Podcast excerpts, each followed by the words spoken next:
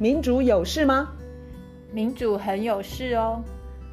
那来说说看，有什么事吧？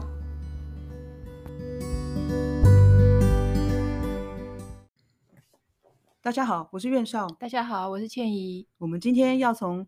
台美国防产业合作论坛开始讲起。美国有二十五个军火商访台，这个新闻对大家来说可能有呃不同的反应。有的人可能会觉得说，哇，台湾又成为世界的中心诶，这个有呃世界重要的军火商要来台湾看看。我们的军呃，就是在那个军工呃厂商的部分的，应该说潜力吧，或者是说要把我们纳入他们军火那个供应链的一部分。大家现在听到供应链都很高兴，如果我们成为供应链的一部分，我们在世界的局势就有一个分量，就好像台积电它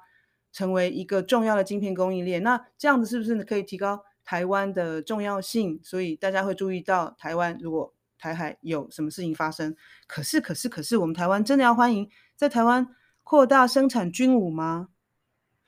卢老师，你怎么看这个这件事情？好像好像你有看到那个电视呃政论节目在谈论这个事情的时候，你好像已经开始鸡皮疙瘩。对啊，我在我在网络网络上面看那个名嘴在讲这件事情的时候，那种兴奋，那种 骄傲，说台湾可以制造什么什么什么。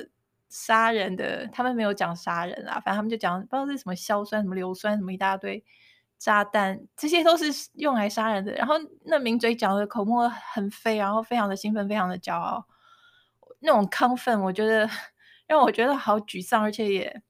非常的就很难以置信。他一直在讲的，好像他要生产一个在呃厨房用品一样的态度，是不是？或者是全世界都会爱用的一个。什么什么产品的那样子的态度，可是他讲的是一个会杀人的人武器。这这个其实有两个层次，一个就是制造出来的东西是杀人，另外一个层次我觉得是比较严重，也是今天的重点。我我我觉得我想要摆的重点是，他事实上是要把台湾拉进一个全球的。当我们在讲说军工复合体的时候，以前我们会讲说什么美国的军工复合体，呃，什么欧洲的军工复合体，最大的当然就是美国的。是，可是现在。我读了一些资料，他告诉我们说，现在这个军工复合体，它是一个全球的，然后是全球，然后到处把也跟金融业相结合，然后也跟各个就你讲的供应链这些，通通都拉进来，这是一个很可怕的巨大的战争产业。然后他把我们拉进来，我我们之前在讲说台湾买武器买武器，我们会讲说或是制造武器。会讲说这是一个 demand，就是是一个需求就好，有人要来打我们，中国要来打我们，然后我们因为我们要保护自己，保护自己，所以我们有这个购买或生产武器的 demand 是需求。现在在做的这个全球的产业链，战争产业的产业链，它是要把我们也放到这个 supply，这个 supply 就是供应链，我们不但是 demand，也是供应。所以，我们一起在养大一个巨大的一个怪兽，巨大的一个全球军工复合体。它有制造，有需求，然后你要去创造，要你要去找原料，要去制造。可是你也要去创造需求，创造需求，也就是你想嘛，创造什么？就就很像那个，呃，之前就是就像政府各个国家的政府，他都会要去保护自己国家的产业，然后这个产业要是。有任何迹象，它有困难，它有衰落，或是市场太小，没有人买，政府就要帮忙去推升这个需求。像之前那个我们的石斑鱼被中国大陆禁了之后，不是有那个斑斑吃石斑吗？那就是政府政府去想办法帮你消你在产的东西。所以，当你今天制造这么多都是杀人武器的时候，政府也要想办法。美国是最最明显的一个例子，嗯，嗯，人力啊，物资就进来了。然后他要去想办法找市场，市场就是有人要要要让全世界的人买武器，谁会想要买武器？就是当觉得不安全，当觉得市局不稳不稳定，当觉得战争，嗯、或是根本就制造战争这个过程里头，就会就会有那个需求，需求就会就会出现。所以我觉得这个真的是一个可怕的事情。所以这个供需法则，那到时候我们台湾。不只是需求而已，我们可能又加入了这个供给，听起来好像有点在推动买武器了。我跟你讲，这个不是这些军火，就是以美国为首这些军工复合体的这一群人，他们这个不是一天两天的事情。我这边一个文章是布朗大学的那个 cost cost of war 他们的研究，一个呃某一个学者的研究，嗯、战争的成本。他去嗯、对他去研究说，他说美国从冷战结束之后，本来他们的国防预算在下降嘛，因为冷冷战结束，就大家觉得不觉得有什么不安全，然后会觉得呃世界太平，然后国防预算就往下掉。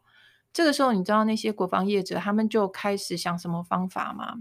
他们开始把国防这种军工生产啊，他去跟很分散的，尽量分散的去跟工作工作机会挂钩。嗯哼，他们就尽量的把它算是摊平，把它散布在各个州，去保护他们的利益。他们把呃工作机会跟他，他等于是让这个国防。这一块去深入的扎根于民间企业、嗯、民间的经济，嗯、就是民地方经济、地方经济、各州的经济，都尽量要跟那个国防工业挂钩或是搭连在一起。所以这样子，而且他们很可怕，他们是尽量散在不同的州，所以这样变成说，不同的州的选民，他们的选出来的国会议员都会是。呃，倾向于要保护他们的工作机会，所以他他们这些选出来的议员都会倾向说打仗打仗打仗，因为越打仗就越发动战争，发动战争，发动战争，越是这样，他们的工作机会就越有保障。所以这个非常可怕。他说，他举一个例子，他说像洛克希德马丁生产的 F 三十五战斗机，他说这样一个战斗机，他把这个工作。这个国防产业，他们洛克希德，他他想尽办法把这个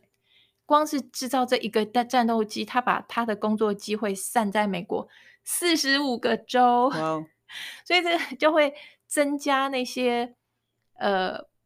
pro war，就是支持战争、支持战争、支持国防预算越多越多越多越好的国会议员就会当选。然后卖卖越多，那个战斗机，他们就是有四十一吧，四十一个州的的人都都在鼓掌，掌声来自四十五州。可是我跟你讲，他他下面这个这个研究，他下面去研究说，好，你把这些人的工作机会跟你这个绑在一块，这些人，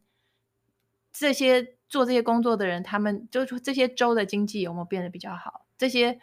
工这些员工他们的经济情况有没有？他们生活有没有比较好？不但没有比较好。他说在，嗯，他们调查的二十个是高度仰赖军工产业的州，二十个州里头有十四个，他的贫穷的状况不但跟其他的州一样，甚至于更惨。所以也就是说，你用你把一个你一个州或是一个地方，我现在心里的心里想的就是，因为二十五个国防。呃，军火商来台湾，所以我在想说，他们在对台湾是使出一样的把戏嘛，就是要把你的这个地方的一些工作，然后明星，你知道吗？当当我的工作是跟这个产业有关的话，我就会挺国防，我就会挺军火，我就会挺战争。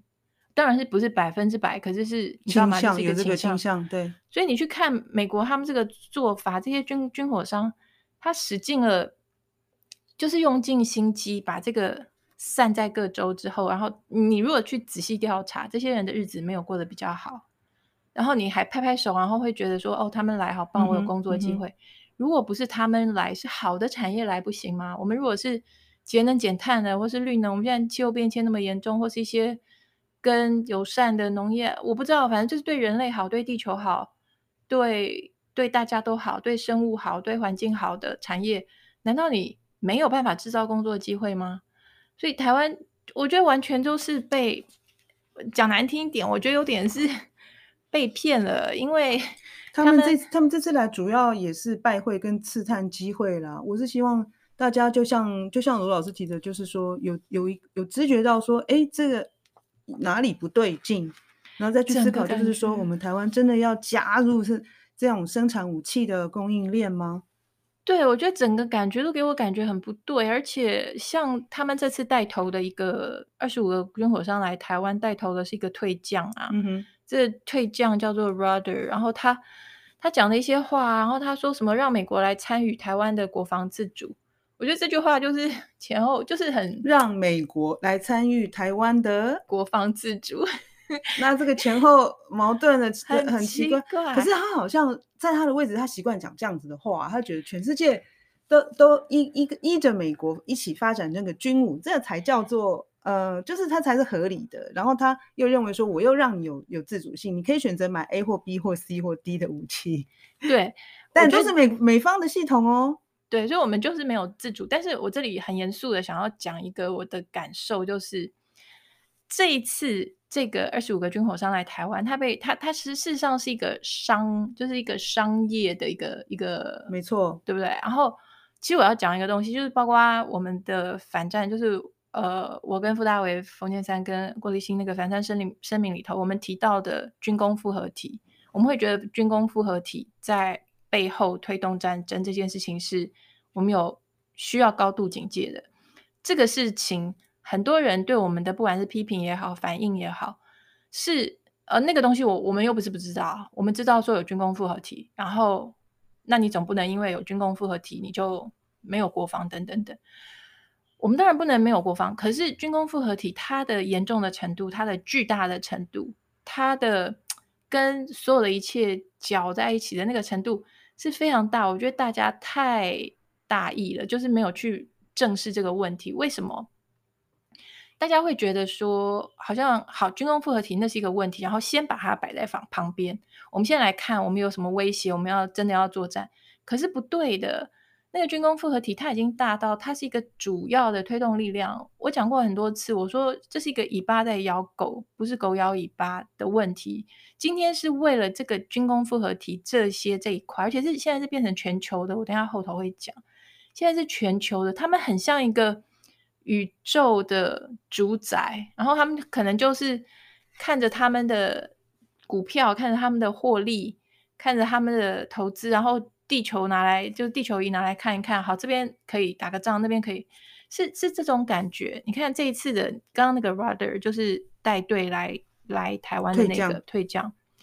他呢，因为这次就被定位为商业活动，对不对？然后他们来，然后台湾是什么外贸协会董事长黄世芳讲话，然后还有美国美台美国在台的商会会长韩如博他致辞，他特别介绍 Rudder。他说：“Rudder 现在他是退将，他现在担任陆战队在美国众议院修法的代表，在美国是强而有力的意见领袖。我的妈，拜托！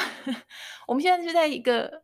是一个商，就是完全是商，就是美台商会，嗯嗯、然后台湾是外贸协会，是一个商业的氛围、商业的场合、商业的一个情境底下，在。”商的这个这个情境之下，说这个人是很有影响力，那就是说商业上他很有影响力。可是是商业上很有影响力，可是这个商的这个产品，这产品就是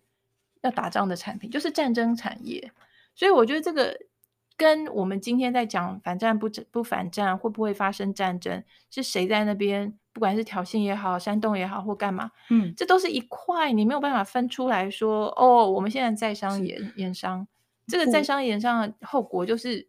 人去当炮灰啊。武器的贸易其实除了商业呃利益的同时，其实都是有有它的政治性，这个是全世界都一样。我想在这边提醒一下，还有就是当卢老师讲到那个军工复合体的时候，可不可以再往具体一点讲？就是。它不是只是企业，它不是洛克希德，它不是呃雷神，就是它不是一个企业，好像单纯的企业啊，有什么董事会，然后股东，不是那么那么单纯的。对啊，讲到具体，应该是是他们除了这个企业之外是怎么样？为什么他们跟政府不是只有美国的政府，可能还有还有他们去影响其他国家的政府，就是好像他是。就是一大串，好像粽粽子这样一一大串，就是绑在一块儿了。对，我觉得因为资料太多，我都觉得不知道无从就不知道从从哪里讲起。但是，但是具体的面相，具体的面相是，就是好像刚刚讲的那一位 Rather 他譬如说说他在众议院有很大的影响力，这种我们讲说现在全世界的军工复合体，它可怕的地方就是就是你讲的，它政治的影响力太大了，它政治的影响力很大，而且。又非常的腐败，就是这贪污腐败的问题是非常的大，贪污腐败，然后有什么回扣，又有贿赂，又有非法的游说，又有非法的动用公款，嗯哼，国家这些我全部都读到。我等下有机会就是东一点西一点讲。这整个的过程让我觉得很可怕的是，我们今天在讲台湾的安全，我们要怎么样保卫自己？我们要买什么武器？我们不要买什么武器？我们要不要呃去配合美国去催战、去挑衅等等等？这个都涉及说那一帮在在在贿赂、在游说、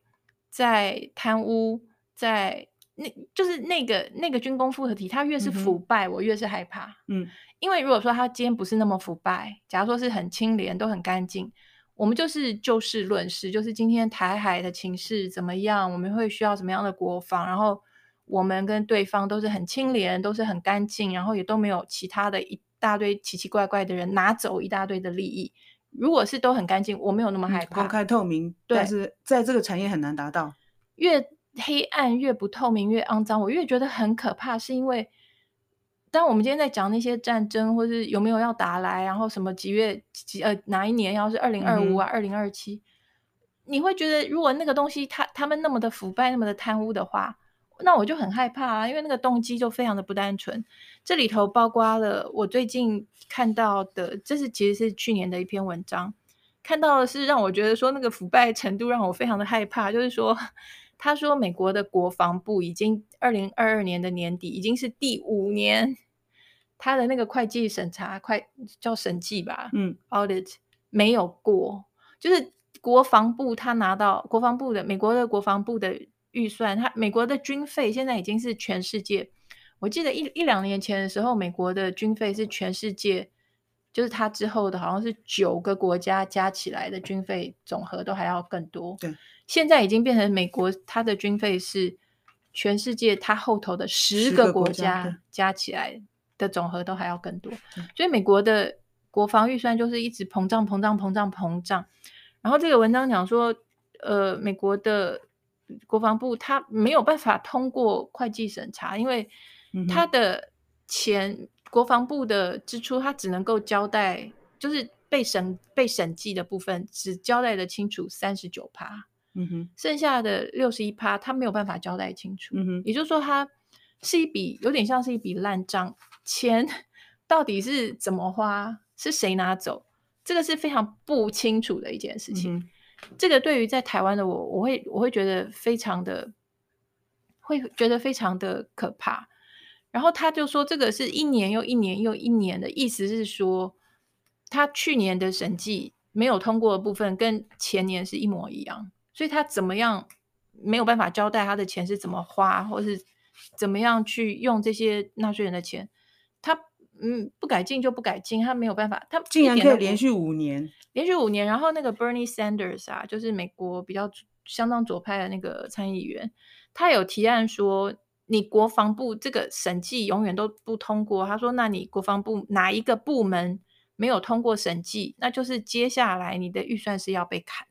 他提出这个法案，当然是不会过啊。就是啊，听起来理论上就是冻结啊。对啊，可是就不会过啊。那国会议员就不支持这种可以清除审计他们的国防支出的，像他们就是接受国防的支出就是要支支吾吾、黑黑暗暗，这个是一部分的问题。然后另外一部分的问题就是，因为从乌俄战争开打之后，像洛克希德马丁还有好像是雷神吧，我看的是那个，你有看股价，他们股价是上上扬什么三十七趴、四十趴那样。自己去看那个股价的那个线啊，我有我有去看，我有去看那个纽约呃股票交易的那个线，嗯嗯、真的是往上爬。然后有一个是欧洲的那个股票交易的，有一个叫做莱茵金属的，它是德国的制造坦克车、坦克车那一类，反正就是也是军火产业。哦、那莱茵金属的那个股价是很可怕，也是那样陡升，是非常非常高。可是。我我查到的这个，他讲说，其实军火产业的，就是肮脏、腐败、贪污，像马克洛克希德马丁，还有莱茵金属，他们都是恶名昭彰的贪污腐败，什么贿赂这些，是他们有承认，然后有罚钱，是公开的，是大家都知道的这样的公司，可是就是这这一群人，他们在主导这个全球的军工复、嗯嗯嗯、军工复合体，然后他们的他们的呃政治的游说力啊，当然是非常大。你想想看，他的他的赚进的获利这么的高，嗯、他们的军、嗯、他们的那个游说的能力，他们去提供政治现金的能力，各方面都非常的。都非常的强，然后这里头有一个让我非常惊讶，为什么我说现在是全球的军工复合体？让我觉得非常惊讶的事情是，呃，这这是一篇 Truthout 的文章，他说他里里头提到一些，讲到一些东西啦，就是嗯、呃，譬如说，因为因为是军工复合体，他们是以巴咬狗嘛，嗯，所以你会看到同样的这这群军火商，他们会在。战争的两造对两造都提供武器，我觉得这个是最明显的一个破绽，嗯、就是真的是以巴咬狗，真的是军火哪里是什么自由民主什么主权，我在捍卫你，我最挺你，你知道吗？他说，包括法国、德国，一直到二零，就是从二零一四到二零二几年，他说法国、德国他们都还。有武武器输到俄罗斯哎、欸，嗯哼，所以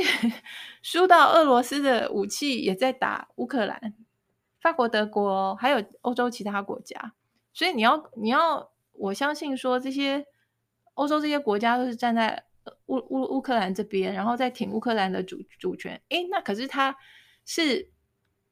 呃，等于是绕过禁运，或是不遵守违反禁运，然后把武器交给俄罗斯。俄罗斯还拿这些武器在打乌克兰，你要叫我相信说这个不是军工复合体在那边当宇宙的主宰，在那边配置他们的财产、他们的资产，我根本就不相信。那之所以会说是全球的军工复合体，是因为他说在呃这些这些军火商啊，有时候表面上听起来是不同的公司。他说：“事实上，他们的关系是非常错综复杂。有一家叫做 Edisoft，然后有一个叫叫做 Naval Group。他说这，这这些听起来是不同的厂商，它又是那个 Thales 的一部分。嗯、T H A L E S，、嗯、那是法国的。然后说，可是呢，这个 Thales 它又是一家叫做 Das 呃 Dassault，D A S S A U L T，达索达索哦达索的一部分。”然后达说呢，它又是 Airbus 的一部分，就他们各式各样的并购，是互相互相那个有投资股份啊。对，然后他说，最终呢，他说这些，所以所以这些军火商他们彼此之间，甚至于不是真正的竞争关系，有合作关系，没错。然后是非常的垄断，然后到最终很可怕的一点就是，他们的股票的主要的持有者是。恶名昭彰的 BlackRock 就是贝贝莱德，或者是还有另外一家叫做 Wellington Management，也就是说，这些金融的资产管理、巨大的金融资产管理的公司，或者是金控公司，他们的钱非常的多，然后他们在掌控这些这些军火商，然后他们的同样的这些 BlackRock 跟 Wellington 这些。资产管理公公司，他们手上又是欧洲的所谓的呃军火的呃厂商，然后又是美国的军火厂商，就是全部都是由他们在控制。我我读到这边的时候，我的感觉就是，他就一个地球仪摆在他的前面，然后看说哪边可以制造一点战争，然后他们的资产，他所管理的资产，他的股价又会往上涨。所以这个作者就说，他说这个。这个完全是在那个金融游戏的一部分。然后他说，完全他把那个他说这是一个 global military industrial complex，就是全球的军工复合体。他那个 global，他特别把它用斜体字。他说这个变成说他们的力量是非常非常强大，它可以对于各个国家，就尤其是这种像台湾这种国家，根本完全是在他们的掌控跟他们的，你说勒索也好，他们的。掌控勒索摆布吧，完全就觉得，我觉得哪里有什么自主啊？我觉得非常的可怕。对，那刚刚讲到那个军工复合体，在全世界，不管是跟金融业啊，或者是不同呃国家、不同的企业之间的那个结盟啦，或者是相互影响，我有看到，就是呃卢老师提供了一份资料，提到那个他对于美国政府的影响，以及美国政府对于其他国家的军援这个部分，我其实非常非常的讶异，就是美国政府不管是谁主政，嗯哼，好像都还是在这样子的循环里面。对，他说，呃，这个 Chris Hedges 他的一篇文章，他讲说，从美国二战以来，其实算起来，二战以来，美国已经把整个国家纳税人的钱的一半以上都用在战争。我觉得这个这个实在是太可怕。然后就是就是就是像你讲的，他说，不管是哪个党执政，他都会呃，就是要去服务这个战争。这个这个战争产业，这个 Chris Hedges 他说，这个 war industry 它是 a state within a state，就是一个国家里面的国家，就等于是他在主导。嗯、然后他讲说，这么多年来啊，始终都是这些战争的科技的研发或这些武器的研发，都是拿纳税人的钱，拿了纳税人的钱之后去研发这些武器。这很像我们讲疫苗，就是研发的前面那个草创阶段是用纳税人的钱。等到可以制造、可以赚钱的时候，那就变成军火商，他们在赚钱。嗯、好，纳税人拿钱让他们去让国家研发出来之后，变成私私人公司的呃的资产之后，纳税人再拿一次钱出来，然后再去买武器。然后有的时候这些武器就是交给他。有举你刚刚讲的那个有几个国家，他说像呃埃及、像以色列。这些都是多年来都是接受了美国大量的武器，嗯、然后你可以看到，像以色列现在情况非常的，他们对于巴勒斯坦人，嗯的那种武器拿来就是杀人，或是或是美国卖卖武器给给沙乌地阿拉伯，到也门就是拿来杀人。对，因为刚刚讲到是呃以色列，前面是埃及嘛，对是吧？对，就是我们在国际新闻里面读到，就会看到就是说是美国军援。埃及，嗯哼，那原来呢，他是要埃及再用那个钱来买美国的武器，这个是我我我我在看那个军工复合体的资料，我才注意到这一点。我就觉得说，天哪，那个美国这个就是呃处心积虑，其实当当我们看到说啊，军援好像就是那种什么无，就是给他一笔钱，好像我们以为他他帮助他国家有他有有他的需求。结果其实是，哎、欸，你拿了那个钱下来买我家的武器，这个是我会觉得，呃，就就是也是太厉害了吧？这些这、啊、这些军火商，他这个等于是一个稳赚不赔的生意。然后很很很糟糕的一块是，因为这个军工复合体占了美国整个国家的预算啊，它整个经济体这么大一一部分，嗯、所以变成说整个美国经济有。一大块就是专门是在服务这个军工复合体，它变成说占掉了其他，或是它吸走了其他可以用用在民生社福，或是环境，或是生态，或是气候变迁，这个是一个非常明显的一个事情。它等于是扭曲了，而且它这个 Chris Hedges 他有讲说，这个是在他把整个国家、整个社会都吸到一种军事主义里头，然后民众还。会跟着叫好，就是民众明明自己是受到伤害，可是会在他们的那种宣传啊、洗脑啊、认知战里头，然后会跟着叫好，会觉得这个是表示一种美国的国力。可事实上，它不光是吸走了民生社福、什么气候变迁那些，它整个扭曲了一个社会，这个社会的文化跟这个社会的经济的体制，还有这个社会的民主的呃，它的政治的呃制度，然后。这一切是为了什么？这一切都是为了去 serve、嗯、去去服务那个非常少数人的利益。这这是一个，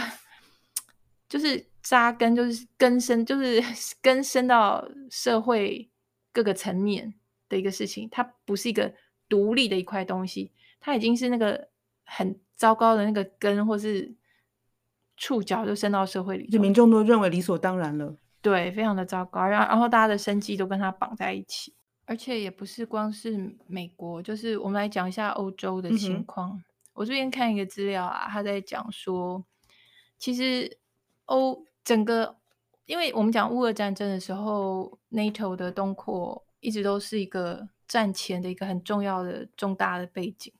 连那个 NATO 的东扩，它的过程里头都充满了军火商去游说。事实上，那个 NATO 里头负责那个东扩那一块的，我读到一个，就是他基本上是军火商的说客，他就是去担任那个 NATO 东扩的这个业务，然后。欧盟它出口的武器有三分之一是卖到有武装战争的地方，这是二零零三年到二零一四年。嗯哼，然后这里头很讽刺，也很可怕，也很很悲哀的是，这些拿到欧盟武器的这些武装战争，它制造了全球的七十五趴的难民。大家都知道欧盟现在难民的问题这么的严重，然后但是呢，难民这么多。你知道吗？军火商啊，他们觉得这个是又是一个大好的商机，因为这些难民他们在边界需要用电什么电枪去电他们，然后要把边界的围墙用铁丝网要通电，嗯嗯要有监视器，要有呃警就是警察或是边境警察，他们要有各式各样的武装，生意就来了。哇，这真的是大好的生意，所以这是 很可怕的一个。这也是一种形式的循环经济，可是是一个很可怕的循环经济，不是我们在讲环保的时候的那种循环经济。然后其实也有很多的论述在讲啊，这些呃，包括 NATO、包括欧盟、包括美国，他们这些武器制造商，当一个这种可怕的战争，或是像现在以色列跟巴勒斯坦，他们基本上会把那个很多人在死，很多人在被武器杀伤、杀死。他们会用一种科学的精神去研究，那个基本上是他们的实验室，那就是他们去去检验他们的理论，就是检验他们对于他们的武器的设想，或是呃想象武器的效率吗？对，那基本上是一个实验室，就是大规模的人体实验。事实上，乌克兰自己哦，乌克兰自己的官员都讲了这句话，因为他需要更多武器，他讲。是某一个什么 digital 什么 trans transformation 的官员讲的。他说：“你们就来把乌克兰当做你们的实验室，就是你们可以看看你们的研发的武器。这这些像像以色列在巴勒斯坦，或者是现在乌克兰这些武器商、军火商，他真的就是在那边观察，说他们的武器效能怎么样。这是其中一个功能。另外一个功能就是，他们趁这个机会把一些旧型的武器就。”让他们让在打仗的人去把它消化吸收掉，然后他们可以赶快把自己国家的军火库再更新，然后变成更赶快把那个库存用掉，然后要制造新的。对，然后这里头因为这个整个现在全世界的这种军火的产业就是很复杂，所以虽然 NATO 国家它出口了很多到以色列，可是以色列的无人机，那 NATO 他们也会买。所以是一个复杂的一个网络，但是总而言之，你可以看出真真的就是一个商业的逻辑在引领战争发生或不发不发生，或是战争要打多久，还是马上可以停。就譬如说，这边有讲到说，只要那个这边讲说，只要海外，就是因为譬如说法国，法国它有呃蛮强的军火产业，对不对？可是它在国内没有那么大的市场，对不对？所以它一定要去开发海外的市场。所以它的逻辑就是一定要到海外去开发市场。然后当初呢，在从一九八零年代那个两伊战争的时候，那个时候一路下来，他说伊拉克吸收了法国所制造的武器的四十趴。嗯、然后他说那个时候的两伊战争啊，像法国等这些国家，两伊、嗯、战争它是两边卖武器。就是像西班呃，不是那个希腊跟土耳其有冲突要发生，他们也是两边卖武器。然后现在讲到乌克兰跟俄罗斯，刚刚有讲过，他基本上他现在德那个德国、法国也是两边卖武器。他那个数字是说，虽然说你知道，二零一四年已经俄国吞并了那个克里米亚，继续卖哦，德国、法国继续卖给俄罗斯。他说。虽然二零一四开始就有武器的禁运，可是法国、德国还是卖了两三亿欧元的武器给俄罗斯，然后这些武器现在拿来杀乌克兰人。他说，二零一四到二零二零年，欧洲有十个国家，他一共卖了三亿五千万的武器给俄罗斯，其中七十八趴都是德国、法国，所以这种种加起来，真的是在商言商啊，这都是商业逻辑啊！你讲那么好听，乌克兰的主权，乌克兰的主权，现在就是你们你们卖出去，你们制造、你们卖出去的武、嗯、武器，这听起来其实是令人沮丧，就是很丧气。这些国家其实表面上他们喊的那个什么民主啊。然后像那个对外销售武器，他们一定都宣称，就是说它有一定的规范。那都是，嗯，我还记得，我我当然没有用公道去看那个详细的规范，但是就是说它的原则就是说，呃，不会把武器卖到会影响区域性跟国际，就是就是安全。那那这个东西可能就是解释解释上面就非常的粗略了。对。然后因为因为法国现在已经是。呃，继美国跟俄国之后的第三个武器出口大国了。嗯，然后我又正好又看到，就是说他们审计院今年有个报告啊，原来他提他他就是提提出一个呃警示嘛，就是呃就是警示警 alarm 嘛，嗯，就是他只有呃十七个人，就是政府部门的呃只有十七个人在负责检查这些武器的出口是不是嗯，呃，符合规定，就是是不是没有那个破坏。嗯，那些规矩啊，或者是说，嗯、呃，比如说，嗯，禁止出口的啊、哦，你是不是也偷偷的卖出去啊？然后就是说，是不是有跟可疑的那个中介合作啊？或者是说，利用了税务天堂，就是他名义上都有一些这种冠冕堂皇的的规规范，嗯哼，但实际上就是说人力不足，对啊，每一年都没办法好好的检查，所以就是办法是放在那儿给给给给外国人看的吗？不是啊，就是给我们这种。呃，就可能就在写报告的学生看的吗？我觉得这真是，真是就其实讲白了就是贪腐。我觉得这个是一种贪污腐败，它是一种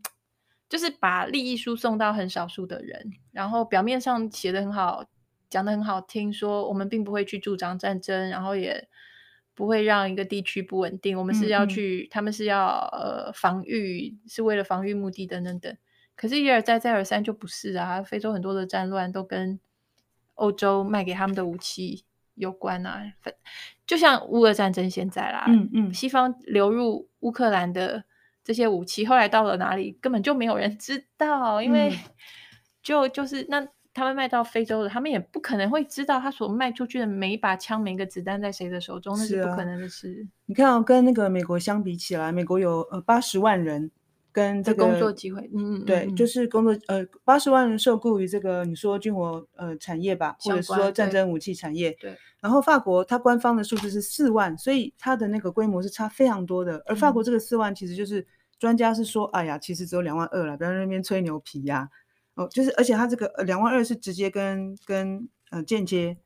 所以就是说，它那个规模跟美国其实是差非常非常非常大的。嗯，那我们像我们今天看了那个美国跟法国的例子，我有注意到一点，其实就是说，让我们真的要好好思考，就是说，我们人类社会，我们民主国家真的需要军武，真的发要发展军武到什么地步，然后真的一直要希望它蓬勃壮大吗？其实这是这个很大很大的问题。你看哦，国家都用了资源去做研发，嗯，那民间企业是用了。动用国家资源的这种研发的成果去做，不管是嗯、呃、军军用的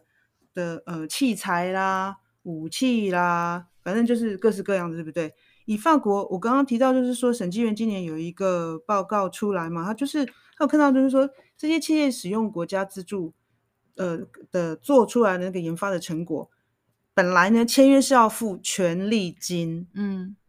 就是因为我用你研发的成果嘛，可是实际上呢，就很多企业都赖皮啊，而且呢，相关的部就是政府部门呢，并也没有积极说要去追讨那个应该拿的钱。那其实因为国防就是这种武器部门，其实是非常非常你知道吗？就是很内团体的，就是他们熟识呃，就是要做的人才会了解的。嗯，外面的就是门外汉。对，所以都是嘎吉狼，就是说，哎，那个虽然说要付权利金，他说啊，那个就是反正就是赖皮就过去了，然后然后那个政府部门也没有去追这件事情，其实现在是被国家的就是审计部门指出来这样做是不对。那你你你看看，就是行之有年，都是一直这样子搞。那所以就是以纳税人的角度来看，我们真的我们真的要发展这种军火产业吗，其实是谁得利？是没是这个很根本的问题就在这里，到底是谁得利啊？我觉得获得拿拿到好处啊？我觉得这这个我们军火的这这一块啊，不管是跟美国相关的，或是跟台湾的政府相关，或是跟台湾的企业相关的，这个都是等于是最不透明、最最晦暗，然后最难去查清楚、看清楚的一块。对啊，动不动就拿什么国家安全或者是什么，对，或者是反正就是没有办法机密，对机密来来搪塞大家，所以要利益输送给谁，这是最方便的一件。一个一个区块，所以我觉得真的不是好事。然后，所以我非常希望台湾不要那个兴冲冲的要成为什么军火供应链的一环呢、啊？我我们是挡不了，可是我觉得大家至少可以不要太高兴，也不要太兴奋，因为，哎，我觉得这就是我们 Podcast 一直以来，我们希望大家能够知道说，这个世界各个方面基本上就是顶端非常少，非常少。一些力精非常少的一些精英，他们掌控，然后他们拿走所有的好处，然后在国防这一块，国防军火这一块，现在看起来是里头最严重的一块，是最最可怕的一块。嗯，不要叹气，我想应该就是让更多人知道像这样的情况，然后一起思考是不是可以有新的逻辑来来往前，就是。嗯，往前走吧，继续往前走，用一个新的眼光、新的逻辑，而且接下去我们要走的路吧。对，好，大家加油！今天就先这样子喽，拜拜，拜拜。